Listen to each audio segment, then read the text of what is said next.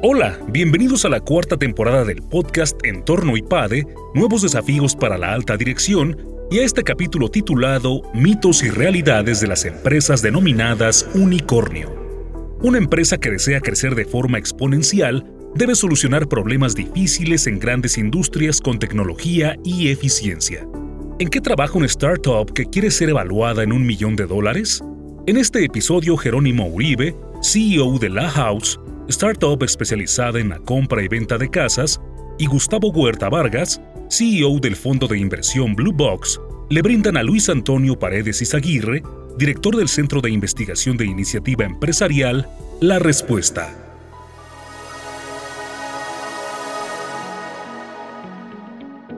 Yo quisiera preguntarte, Jerónimo, the making process of a unicorn, o sea, ¿en qué se trabaja en una startup que tiene esta ambición de crecer? No sé si, si ambición de ustedes ponerse la etiqueta o no, pero vaya que están construyendo una empresa de crecimiento acelerado profesional. ¿Cómo se trabaja para construir una empresa que aspire a crecer y ser líder de industria? Creo que la obsesión principal es solucionar problemas de los consumidores, problemas difíciles en industrias que son muy grandes y que con tecnología y con eficiencias pueden ser aún más grandes. Una comparación, la penetración hipotecaria en América Latina oscila entre el 6 y 10% del PIB. Los países de Europa Occidental es 60% del PIB, en Estados Unidos es 75%. No tenemos que llegar a esos niveles de penetración, pero si llegáramos al 20% del PIB, lo que se desataría de velocidad transaccional en el mercado residencial sería enorme y eso inevitablemente va a pasar con el ahorro que se irá acumulando en la región. Pero existen muchos costos asociados a esa transacción y existe mucha informalidad. Y se debería producir mucha más vivienda formalmente de la que se produce. Si logramos bajar esos costos, si logramos darle eficiencias, podemos satisfacer una demanda que hoy no está siendo satisfecha por problemas de financiación, de costos y de eficiencia. Y con experiencias mucho más fáciles para los consumidores. Entonces lo que nos obsesiona el problema, más allá de la etiqueta, el reto es solucionar problemas difíciles que puedan ser aplicables a escala y que desaten mucho valor. Ya dentro de eso, en el día a día, el reto más grande es priorizar. Ahora, ¿cómo trabajas con este reto? ¿Quién te ayuda con este reto? ¿Qué alternativas o qué menú de acciones tienes que ir descartando para poder cumplir con esta obsesión de resolver estos problemas? Muchas conversaciones. La junta directiva, tenemos la fortuna de tener una junta bastante experimentada. Hernán Casa de Casec estuvo en la fundación de Mercado Libre, les tocó vivir el dot com, les tocó vivir la crisis subprime, salir a bolsa. Tenemos también a Pete Flint que fundó Trulia en Estados Unidos. Le tocó vivir en su carrera también el dot com y el subprime en la industria inmobiliaria. Entonces hemos construido con ellos una relación bastante productiva de mucha lluvia de ideas,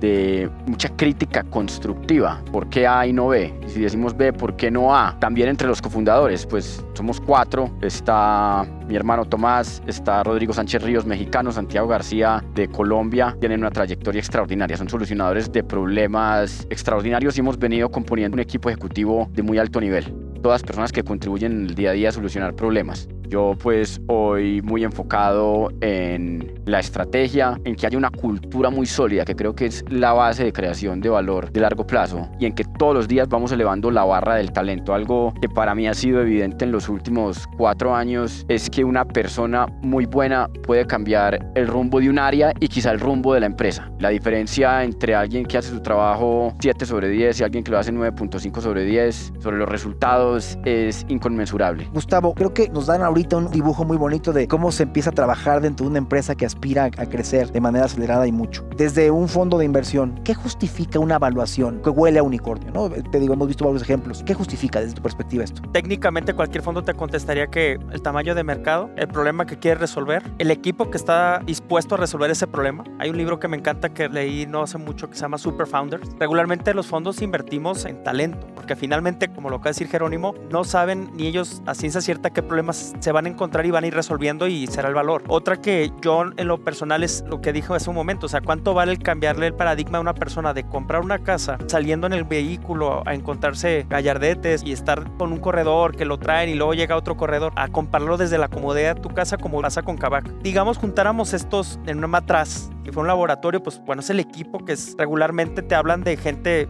experimentada de consultoría. Vienen de, hacer consultoría, vienen de la banca de inversión. No se trata únicamente de resolver, sino también cómo les vas presentando a los, a los stakeholders, llámense inversionistas, gente que interactúa. Eso para nosotros es como muy relevante y adicionalmente, bueno, tienen que traer esta extramilla que regularmente a veces en las empresas es difícil de encontrar, que es la pasión, la obsesión, trabajar de lunes a domingo a todas horas. Eso a veces no se puede tangibilizar en un Excel, pero finalmente sí a la hora de estar interactuando con el emprendedor te das cuenta que si es un emprendedor que va a estar ese día contestando problemas, pensando en la empresa durante los próximos 4 8 años y haciendo ese sprint, pues una persona que se por necesidad o por curiosidad o por inquietudes no lo va a hacer. Entonces yo diría que es una mezcla que hemos ido afinando, que mis general partners vienen del mundo del real estate, una secade como Gaba Capital o gente como Tierra y Armonía, el Grupo Guía, que traen como todo este background de entender la industria desde hace 40 años, de entender la problemática, bueno, nos da también inputs importantes para poder definir si realmente el problema es algo que se pueda resolver, ¿no? Ayer justo estábamos evaluando una empresa que se dedica a colocar hipotecas. Bueno, nos encantaría porque creemos que la hipoteca no está resuelta en América Latina y mucho menos en México. Pero también te encuentras con jugadores como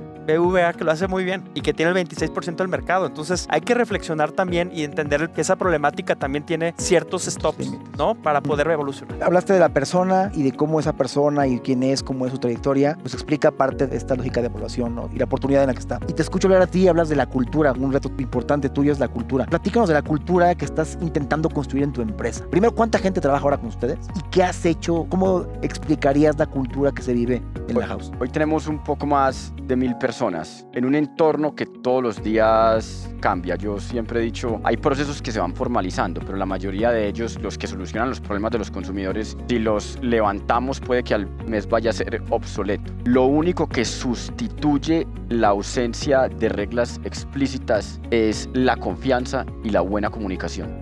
Nosotros tenemos un objetivo claro en nuestra cultura que es construir confianza. Creemos que con confianza hay mejor comunicación, se toman decisiones más veloces, se identifican más rápidamente los problemas y se llega más rápidamente a soluciones de esos problemas. Y sobre ese objetivo de construir confianza están elaborados nuestros valores.